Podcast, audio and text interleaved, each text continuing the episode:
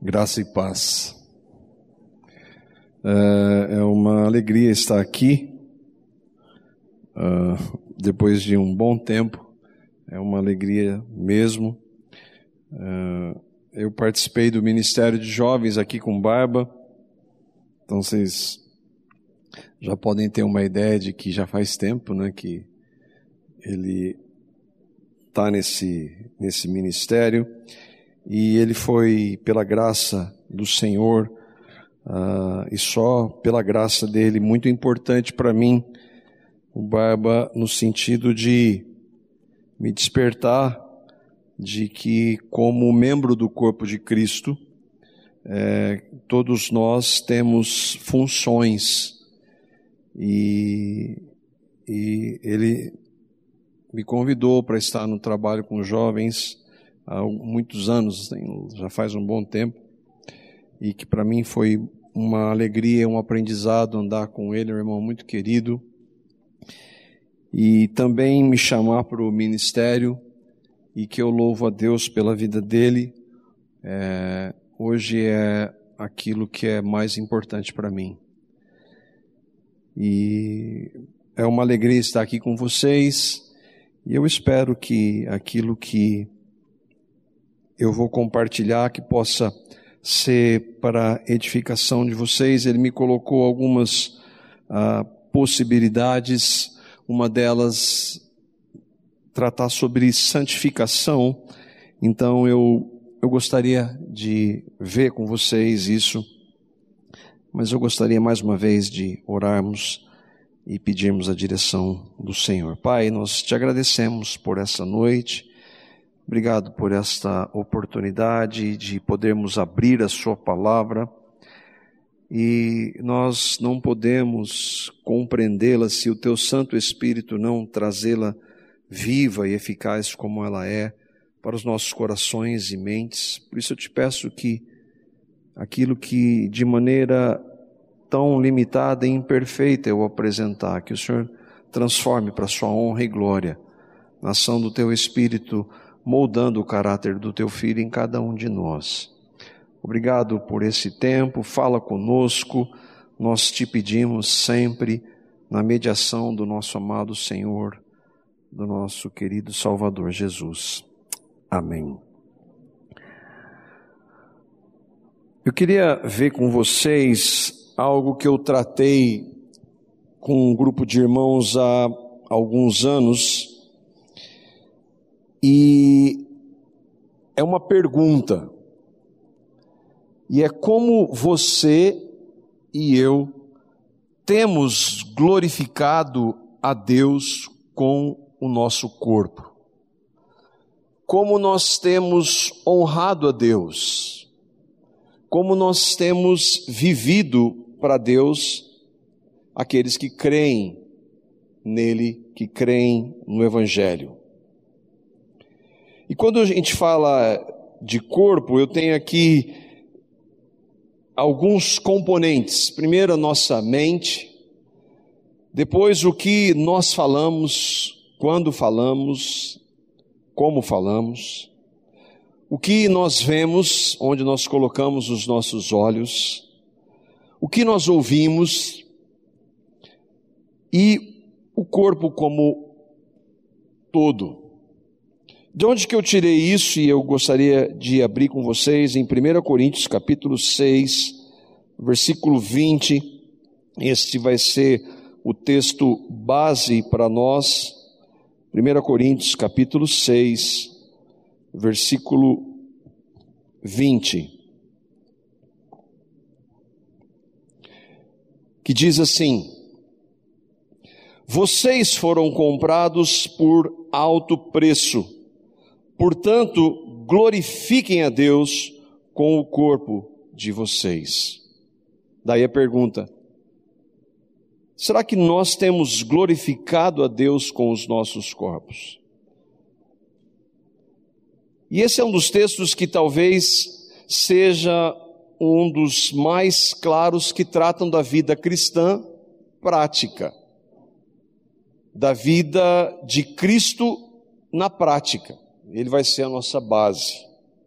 O nosso corpo é o meio pelo qual nós nos relacionamos neste mundo. É por meio dele que nós expressamos aquilo que está no nosso interior. Não dá para você dizer que você tem o Espírito de Deus e não expressar isso externamente. É impossível. Nós nos relacionamos, Deus nos deu esses corpos para que nós possamos nos relacionar nessa realidade. E tudo que nós expressamos com esta com este veículo é uma expressão do que há no nosso interior. Se a nossa mente, os nossos ouvidos, olhos, boca, braços, pernas, mãos, os nossos corpos se ocupam de pecados, nós definitivamente não estamos glorificando a Deus, não estamos honrando a Deus. Quando a Bíblia diz, um texto que nós conhecemos, fazei tudo para a glória de Deus, de 1 Coríntios capítulo 10, verso 31, tudo para a glória de Deus é fazer de que forma? Nessa realidade, com os nossos corpos. Isso implica em que tudo aquilo que nós expressamos com o nosso corpo deve ser destinado para Deus. E aí então a palavra santidade, para santificação. O que é santo? Talvez vocês já saibam, a palavra santo significa separado. E tem dois significados: separado para Deus e separado do mundo. Separado para viver para Deus e separado de tudo que o mundo que é contra Deus tem. E nós somos chamados para viver uma vida de separação nesses dois sentidos. Essa área de como nós lidamos com os nossos corpos, ela é uma área onde a igreja, desde o início, sempre errou. E ela erra e errou em dois extremos. Há dois extremos quando nós tratamos disso, infelizmente, que eu e vocês incorremos nesses erros. Um deles é o legalismo, e o outro extremo é a libertinagem. O legalismo é porque agora eu sou cristão, eu não posso fazer nada, tudo é pecado, e é que eu tenho que fazer alguma coisa para ser aceito e me tornar agradável para Deus. A libertinagem é o oposto, diz: eu estou na graça, não depende do que eu faço nem do que eu fiz, então eu vivo do jeito que eu quiser. Esses dois extremos estão sempre na nossa frente, especialmente na maneira como nós lidamos com os nossos corpos. Um autor, um homem de Deus, que já está no finzinho da vida dele, chamado J.I. Packer, ele nos ajuda a fazer a distinção. Ele diz: o legalismo, que é abordado em Romanos 9, Romanos 4, Romanos 11, Gálatas 2, Colossenses 2, é a busca da retidão mediante a religiosidade e as obras da lei, encarando essa prática como fundamento para a nossa aceitação. De, então eu tenho que fazer algo para ser aceito por Deus. Isso é legalismo. Por outro lado, a libertinagem, é, enquanto o legalista exalta a lei que exclui a graça, aquele que desconsidera a palavra de Deus, os mandamentos da lei, é fascinado pela graça, entre aspas, ao ponto de perder de vista o caráter de Deus escrito em Sua palavra na lei. Ele argumenta que, visto que os crentes estão libertos da lei, como diz Romanos 7,6, que nós estamos debaixo da graça e não mais debaixo da lei, Romanos 6,15, e já temos o perdão eterno, vida eterna garantida, não importa que tipo de vida a gente veio. Esses erros acontecem hoje, e eu coloquei aqui na minha consideração, eu, pela graça de Deus, já creio no Evangelho há quase 30 anos. Pela graça de Deus, crio no Evangelho, ouvindo o Evangelho aqui mas eu ainda sofro com esses extremos e a gente sempre tende a ir para um lado para o outro. se não for a graça, se não, nós não estivermos centrados em Cristo. O que, que nós precisamos fazer para que isso não aconteça? Examinar a Escritura, mas tendo como base o Cristo da Escritura, porque os fariseus examinavam as Escrituras e eles eram extremamente legalistas. Nós precisamos ter a única base que nós temos hoje para poder conhecer a Deus e a Cristo é a Escritura. E Ele é o nosso alvo para nos dar equilíbrio de como nós vamos viver para a glória dele, usando o corpo que Ele nos deu nessa realidade que nós estamos. O texto que eu li e que vai ser o nosso referencial é quando Paulo escreve para a igreja de Corinto. Foi Paulo que plantou essa igreja. Corinto era uma cidade portuária. Normalmente cidades portuárias elas têm um trânsito de pessoas muito intenso. Então ali era naquela época e ainda hoje, há muita prostituição, há muita vida noturna. E Corinto não era diferente, era uma, igreja, uma cidade de mais ou menos 250 mil pessoas. Paulo planta aquela igreja naquele contexto de extrema perversão, tanto que a, a, cidade de Corinto, eles até usavam, usaram o nome da cidade como um verbo, corintianizar, que não tem nada a ver com Coríntias, né? apesar de alguns associarem a isso, era perversão. Ali existia, em Corinto, existia dois grandes templos. Um templo da deusa Afrodite, que era deusa do amor, e o do deus Apolo, que é o deus da música, da poesia, da beleza masculina. No templo de Afrodite, alguns estudiosos dizem que havia ali mil sacerdotisas sexuais que se relacionavam, o culto era sexo para aquela suposta Deus.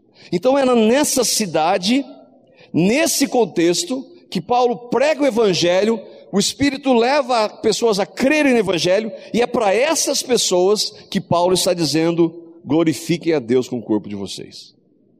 Então, ah, mas hoje nós estamos vivendo, aquela época era diferente. Não, não era diferente. Nós podemos ter muito acesso a muita coisa hoje que talvez naquela época não tivesse, mas o contexto era exatamente o mesmo. E Paulo está dizendo: se você crê em Cristo, honre a Deus com o seu corpo. Olha o que ele diz aí para confrontar, ali nos versículos 9 a 11, voltando um pouquinho. 9 a 11, olha o que Paulo diz para aquelas pessoas para aqueles irmãos em Cristo, se você crê, eram nossos irmãos. Ele diz assim: Vocês não sabem, 1 Coríntios 6, 9 a 11, vocês não sabem que os perversos não herdarão o reino de Deus? Não se deixem enganar, nem imorais, nem idólatras, nem adúlteros, nem homossexuais, nem ladrões, nem avarentos, nem alcoólatras, nem caluniadores, nem trapaceiros herdarão o reino de Deus.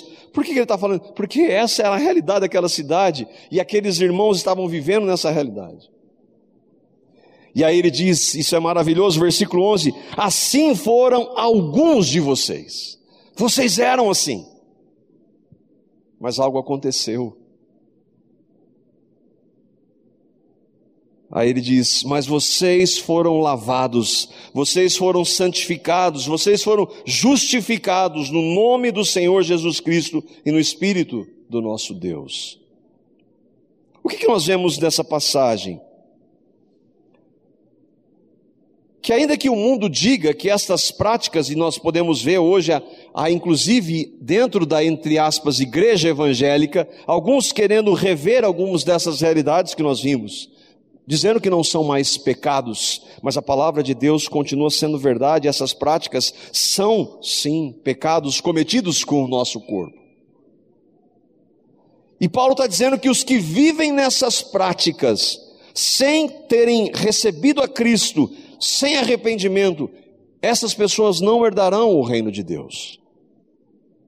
Mas ele fala algo mais. Ele diz: Assim foram alguns de vocês. O que a gente vê com isso? Primeiro é que vocês eram, não são mais. Por que, que não são mais? Porque Cristo é a vida de vocês. E quando nós cremos em Cristo, ainda que seja uma realidade espiritual, ele muda as nossas práticas. Ele muda como nós expressamos a nossa vida com o nosso corpo.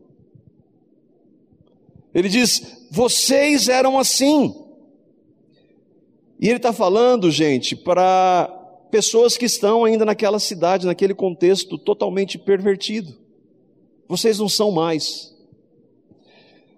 Outra verdade que nós vemos maravilhosa do Evangelho, da graça de Deus, é que não importa o que as pessoas tenham feito, não importa o que nós tenhamos feito, não importa quantos pecados nós tenhamos cometido, sejam eles os mais graves do nosso ponto de vista, todos aqueles que creem em Cristo foram lavados, foram santificados, foram justificados no nome do Senhor Jesus. Mas o que aconteceu para eles não serem mais assim, como Paulo diz? Eles tomaram uma decisão, não, a partir de agora, eu vi que esse negócio é errado, então eu vou parar. Eu vi que isso aí não é bom para mim, eu paro. Eles foram influenciados por suas religiões? Não. O que aconteceu com eles? Paulo diz que vocês foram lavados, santificados, justificados no nome do Senhor Jesus Cristo e do Espírito do nosso Deus. Paulo está falando com outras palavras que eles foram transformados pelo Evangelho, que é o poder de Deus. O que é o Evangelho? O Evangelho é uma boa notícia, a palavra Evangelho é boa notícia. Mas antes de nós ouvirmos uma boa notícia, nós precisamos ouvir uma péssima notícia a nosso respeito. Nós nascemos em pecado, nós não podemos mudar isso. A religião não muda, reuniões não mudam. Nada que o homem faça, nem tentar obedecer os mandamentos de Deus, podem mudar. O homem não pode mudar o seu estado de pecado e está separado diante de Deus. Mas Deus, por isso que ele diz, mais vocês, mas Deus amou pecadores como essas pessoas e como nós, de tal maneira que deu seu Filho, Jesus, Deus encarnado sem pecado que veio há dois mil anos, morreu naquela cruz por pecadores. E é por isso que ele diz: vocês foram lavados, lavados onde? No sangue de Jesus que nos purifica de todos os nossos pecados. Jesus não ficou na morte, mas ele ressuscitou, e todos aqueles que creem nele recebem uma nova vida. Todos aqueles que creem que Cristo morreu por eles, e não somente isso, morreram com ele, como nós cantamos aqui algumas vezes. Tem agora a vida de Cristo, e a vida de Cristo em nós, nosso interior, é impossível que ela exista se ela não transformar o nosso exterior. Cristo transformou, se você crê nele, ele transformou o seu interior. Nós não éramos filhos do diabo, mas agora somos filhos, nós cantamos. Se isso aconteceu e você não tem como provar isso, isso é, é interior, é subjetivo. Se for real, ele vai mudar a minha e a sua prática. Todos aqueles que realmente creem em Cristo têm suas práticas feitas com este corpo, transformadas pelo Cristo que habita nele. Paulo diz aos cristãos que uma vida em Cristo se manifesta exteriormente. Ela é uma realidade espiritual. E vocês não vemos mais Jesus. Nós não temos, nós não sentimos, nós não vemos, mas nós cremos pela fé mediante a ação do Espírito. E se nós cremos, ele vai mudar a nossa vida. 1 Coríntios capítulo 6, versos 18 e 20. Nós estamos aí no texto. Aí ele vai falar por que que essa mudança vai ocorrer. Ele diz assim: os versículos 19 a 20 diz de 1 Coríntios 6: Acaso vocês não sabem que o corpo de vocês é santuário do Espírito que habita em vocês? Não foi que nós cantamos agora? O Espírito de Deus testifica, testifica com o meu espírito que eu sou filho dele. Então, o Espírito Santo de Deus habita em nós. Ele está dizendo: Você não sabe disso? Que o Espírito que habita em vocês, que lhe foi dado por Deus e que vocês não são mais de vocês mesmos, nós morremos em Cristo e a vida de Cristo agora não somos mais quem vivemos, mas Cristo vive em nós. Vocês foram comprados por alto preço, nós éramos escravos. Escravo não tem direito. O escravo não pode dizer, não, hoje eu não quero ser mais escravo. Só se alguém comprar, e foi o que Cristo fez com seu precioso sangue. Vocês foram comprados por alto preço, portanto, portanto, diante de tudo isso, glorifique a Deus com o seu corpo. O que, que nós vemos no texto? Todo cristão tem Deus habitando nele mediante o Espírito Santo. Esse habitar foi dado por Deus, nem eu nem vocês queríamos a Deus. Se, se você crê, eu espero que todos vocês creiam de verdade. E se nós cremos hoje, nenhum de nós queria Deus, nenhum de nós buscava Deus, nós amávamos o pecado, nós íamos com justiça para o inferno. Mas Deus nos amou, Ele nos buscou e Ele veio pela Sua graça, quando nos revelou a Cristo, habitar em nós. Paulo diz: Nós somos comprados por alto preço, por Cristo. O sangue dele, ele nos livrou da escravidão do pecado, nós éramos escravos e agora não somos mais.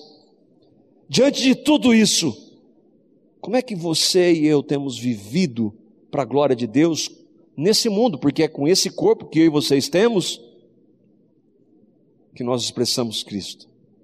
Ah, eu creio em Jesus, mas não muda nada na minha vida. Ele não muda meu caráter, ele não muda meu comportamento, ele não muda nada. Se houve regeneração, se houve regeneração, você vai odiar o pecado. Porque Cristo, gente, veio para morrer por causa de pecados. Se houve regeneração, você vai desejar viver uma vida que honre a Deus. Não para ganhar alguma coisa, mas porque nós recebemos tudo por amor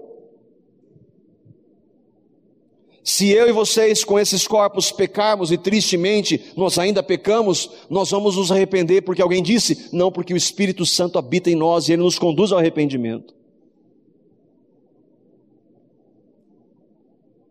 Um dos textos que eu tenho compartilhado com os irmãos e que mais me marca é o que Jesus diz em João capítulo 14.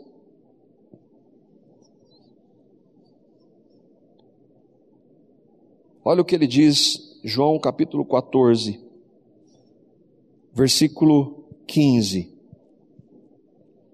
Ah, eu amo Jesus. Jesus é minha vida. Eu canto para Jesus. O que que diz aí?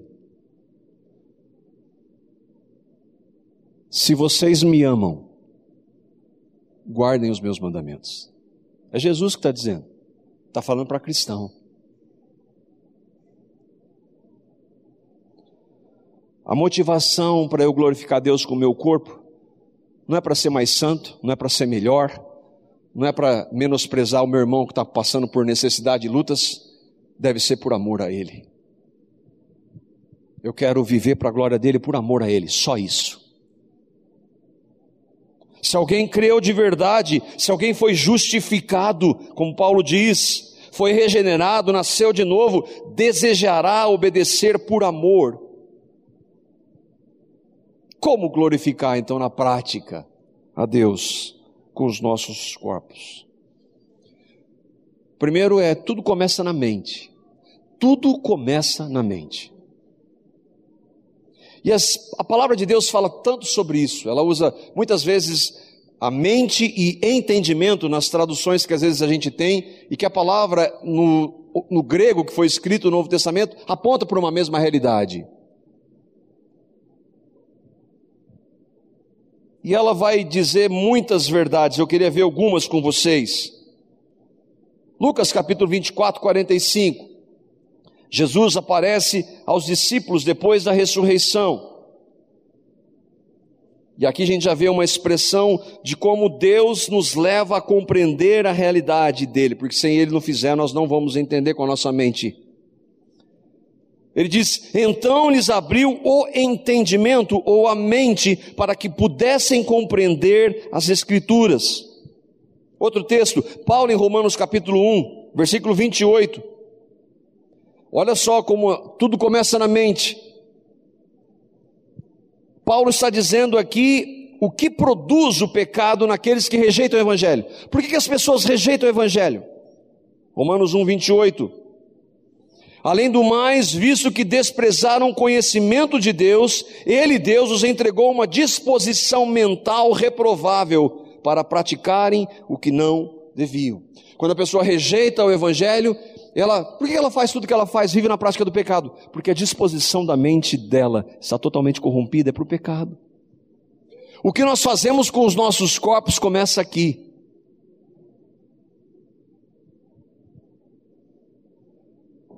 Olha o que Paulo diz, 2 Coríntios capítulo 4, verso 4, onde o diabo age nos incrédulos, naqueles que não creem no Evangelho. 2 Coríntios 4, 4, o Deus desse século, ou desta era, é o diabo. Ele diz assim: o Deus desta era cegou o entendimento, a mente daqueles que não creem, para que não vejam a luz do Evangelho da glória de Cristo, que é a imagem de Deus trabalha onde? Na mente. Efésios capítulo 4, versos 17 e 18. Paulo falando aqui da diferença entre aqueles que creem em Cristo e desses que têm a sua mente corrompida. Efésios 4, 17 e 18. E digo isso e testifico no Senhor, para que não andeis como não andeis mais como andam também os outros gentios, na vaidade do que? Da sua mente, do seu entendimento. Eles são guiados por uma mente carnal, sem Cristo, por isso que eles pecam. Mas Paulo está dizendo, para nós que nós não devemos mais andar na vaidade da nossa mente, lembra, nós somos transformados, nós não somos mais assim. Eles estão, versículo 18, entenebrecidos no entendimento, separados da vida de Deus pela ignorância que há neles, pela dureza do seu coração, eles estão em trevas, em densas trevas na sua mente. Então eles vão dizer, chamar tudo que é errado, tudo que é pecado, como a palavra diz, vai haver um tempo que vão chamar o bem de mal e o mal de bem, é o que a gente vive hoje. Era a realidade de Corinto. Mas como é que isso muda e pode ser transformado em nós? E o segredo, 1 Coríntios capítulo 2, verso 16. O que difere aqueles que creem daqueles que não creem? 1 Coríntios capítulo 2, verso 16. Nós temos a mente de Cristo. Se você creu em Cristo. Nós temos uma mente renovada, Paulo não diz? E ela deve ser constantemente renovada. Nós não agimos por instinto. Tudo passa pela nossa mente, seja com ímpios, seja com cristãos. A grande questão é onde nós temos colocado a nossa mente.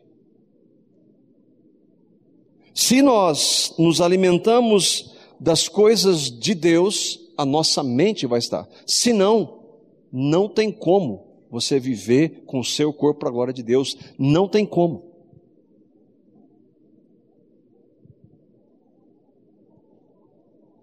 É por meio da mente que nós entendemos, é por meio da mente que nós vemos, é por meio da mente que nós vamos ouvir e poder separar o que é bom e o que não é.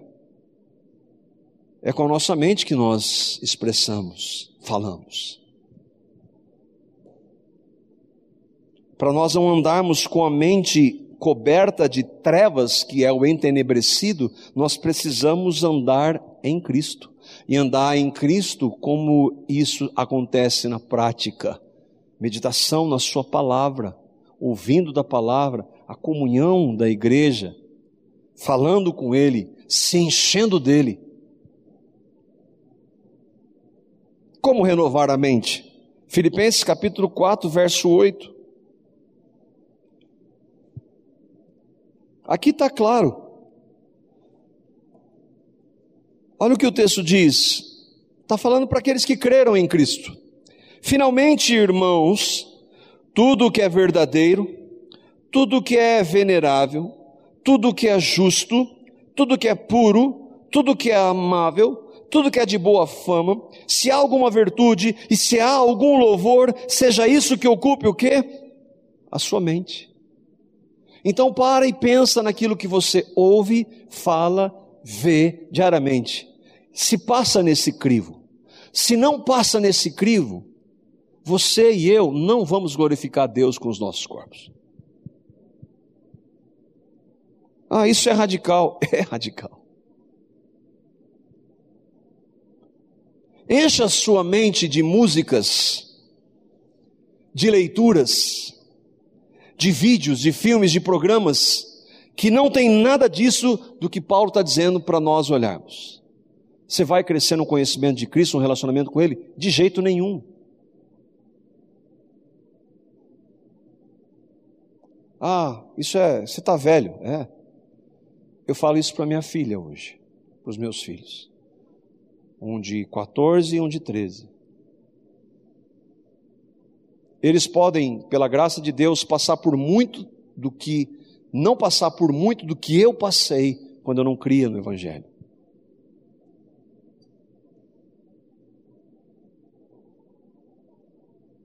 E a boca? Falando da mente, ela governa o resto.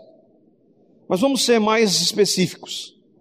Efésios capítulo 4, versículo 29. Olha o que a palavra de Deus diz para nós que cremos. Ensino é para aqueles que creem em Cristo. Quando você traz o ensino para quem não crê em Cristo, vira religião. Eu estou partindo do princípio de que você que está aqui, pela graça de Deus, creu no Evangelho. Então você deve, e eu e você precisamos ser ensinados pela palavra de Cristo. Olha o que ele diz: Não saia da vossa boca nenhuma palavra torpe, mas só a que for boa para promover edificação e que dê graça aos que ouvem. Torpe é o que? Algo que não presta, em qualquer sentido. Efésios capítulo 5. Nós saímos da mente, estamos agora para o nosso falar. Efésios capítulo 5, os versos 3 ao, ao verso 7. Veja se o seu falar, se o nosso falar, lembra, glorifique a Deus com o seu corpo. A boca faz parte do nosso corpo. Veja se o nosso falar está glorificando a Deus. Efésios 5, 3 a 7 diz assim: Entre vocês, entre vocês que confessam a Cristo, não deve haver nem sequer menção de imoralidade sexual, nem de qualquer espécie de impureza, nem de cobiça, pois essas coisas não são próprias para os santos. Os santos são todos aqueles que nasceram de novo. Não haja obscenidades, nem conversas tolas, nem gracejos imorais, que são inconvenientes, mas ao invés disso, ações de graças. Porque vocês podem estar certos disso, nenhum imoral, nem impuro, nem ganancioso, que é idólatra, tem herança no reino de Cristo e de Deus. Ninguém os engane com palavras tolas, pois é por estas, por causa dessas coisas que a ira de Deus vem sobre os que vivem na desobediência. Portanto, não participem com eles dessas coisas. Ele está falando para você crer em Cristo, não participe com aquele que não crê em Cristo dessas práticas, porque você estava no corpo de Cristo lá na cruz, porque Ele pagou um alto preço por nós. Ah, significa então que eu não vou me relacionar com colegas, amigos que têm essas práticas que não creem em Cristo? Não, mas eu não vou participar. Por que não? Por que você não fala? Porque Cristo é a minha vida. Não é porque a religião diz, é porque Cristo é a minha vida. Que tipo de conversas nós estamos produzindo? Piadas, o que, que nós estamos cantando?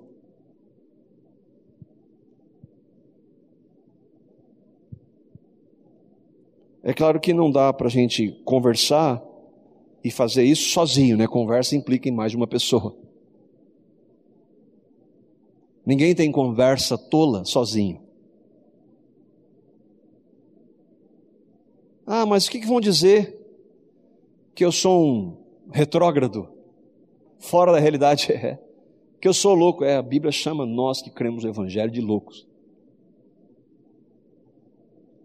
Eu não sou melhor que ninguém, eu fui salvo pela graça, pelo que Cristo fez, mas é por causa dele, por amor a ele, que eu vou, eu quero honrá-lo com o meu corpo. E os olhos? Mateus capítulo 6, versos 22 a 23.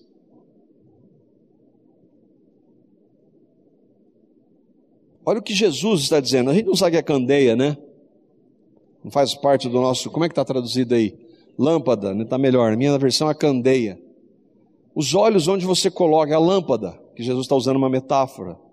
Mas olha o que ele diz: a candeia do corpo ou são os olhos a lâmpada do corpo. Se os teus olhos forem bons, todo o teu corpo será luminoso.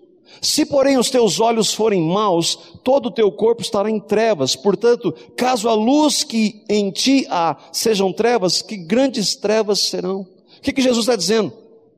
Onde nós estamos colocando os nossos olhos? Glorifica o Senhor? O que, que nós estamos assistindo? É ou não o que o Paulo disse? Glorifiquem a Deus com o corpo de vocês. O irmão, um, um homem de Deus chamado Dea Carson, ele diz assim: o olho deixa entrar a luz e assim o corpo todo é iluminado, mas os olhos, olhos maus não deixam entrar a luz. E quando a gente está colocando os olhos naquilo que não faz parte daquele crivo que Paulo diz em Filipenses, nós não estamos glorificando o Senhor. Que tipo de programa você vê na internet que você está assistindo? Na minha época não tinha youtuber, graças a Deus. Cara, eu não sei como é que boa parte da moçada consegue ver tanto lixo, tanto lixo. Você acha que isso glorifica a Deus? Ah, isso é legalismo? Olha para a palavra. E o corpo? O que a palavra diz, e aqui talvez mais especialmente, pelo menos o que a palavra diz as, as moças, as meninas. 1 Timóteo capítulo 2, verso 9, apesar de que hoje no nosso tempo isso se aplica também aos homens, né? A gente vive na geração é, selfie. Já passou? Eu estou por fora. Né? 1 Timóteo capítulo 2, versículo 9, ele está dizendo assim: do mesmo modo as mulheres se ataviem Vê como é que diz aí, a versão é, ou se vistam em traje honesto, com pudor e modéstia, não com tranças, com ouro ou pérolas ou vestidos preciosos. Entenda que é um contexto para essa parte das tranças, ouro e pérolas. O ponto aqui é que Timóteo está dizendo aqui, e não é Timóteo, porque Timóteo escreveu inspirado pelo Espírito, então é Deus falando ele está falando para as mulheres, para que elas se vistam de modo honesto, com pudor. Especialmente para vocês, moças, meninas. A moda é ditada pelo mundo. Como é que vocês estão se vestindo? Isso é legalismo? Isso é o que a palavra de Deus está dizendo. Como é que nós estamos vivendo para a glória de Deus com os nossos corpos?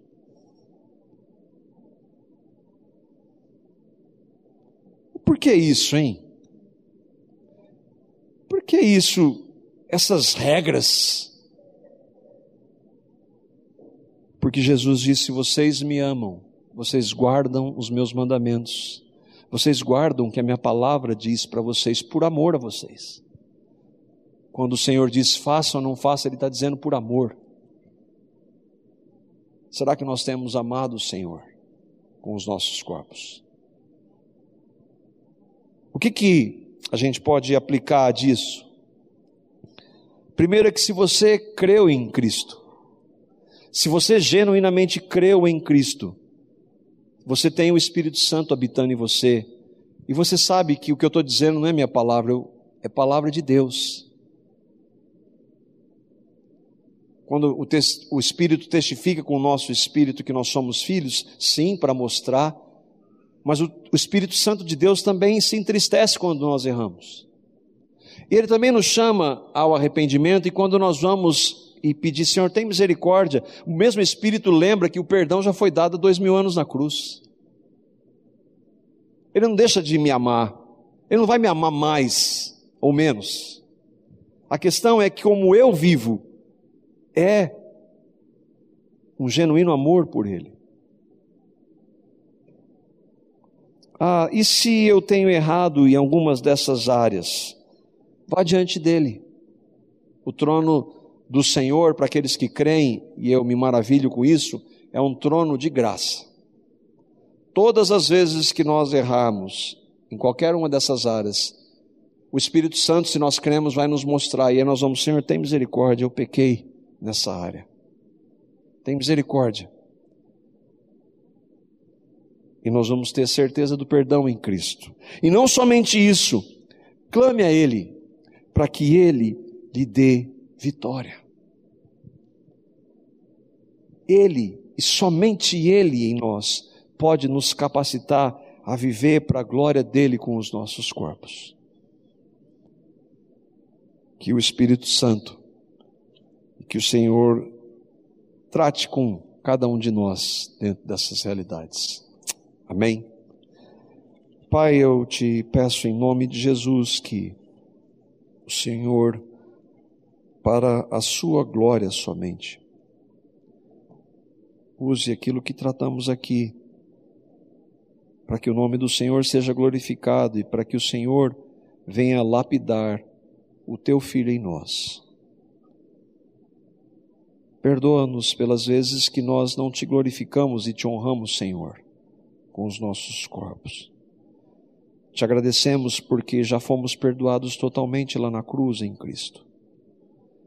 E é justamente por causa do teu amor é que nós queremos amar o Senhor, expressando isso praticamente com os nossos corpos. Nos ajuda, Senhor, somente para a honra e glória do teu nome em nome de Jesus. Amém. Meus queridos, eu quero apresentar a vocês o Ministério de Áudios e Vídeos curtos, de cinco minutos, do meu querido irmão Valdir Flora Batista. Está trabalhando comigo no ministério há mais de 35 anos. São mensagens que possuem como base a mensagem da cruz, obra realizada pelo nosso Senhor Jesus Cristo em nosso favor. Seu canal no YouTube é Atraídos em Cristo. Se inscreva, incentive os outros a segui-lo. E nós queremos desejar a você a graça e a paz do nosso Senhor. Vai lá e você vai ser muito abençoado com esses vídeos. A Livraria PIB Londrina procura selecionar cuidadosamente seus títulos e autores a fim de oferecer um conteúdo alinhado com o Evangelho de Jesus Cristo. Bíblias, livros de teologia, devocionais, literatura infantil, biografias, comentários bíblicos e muito mais. Dispomos também de um acervo de CDs e DVDs das mais de 5 mil mensagens ministradas na primeira Igreja Batista em Londrina. Visite a Livraria PIB Londrina e conheça ainda mais. Livraria PIB Londrina, de segunda a sexta, das 13h30 às 18 horas. Endereço na Avenida Paraná, 76A, próximo ao Calçadão, bem no centro de Londrina. Ligue para 3372 8921 ou acesse o site www.livrariapiblondrina.com.br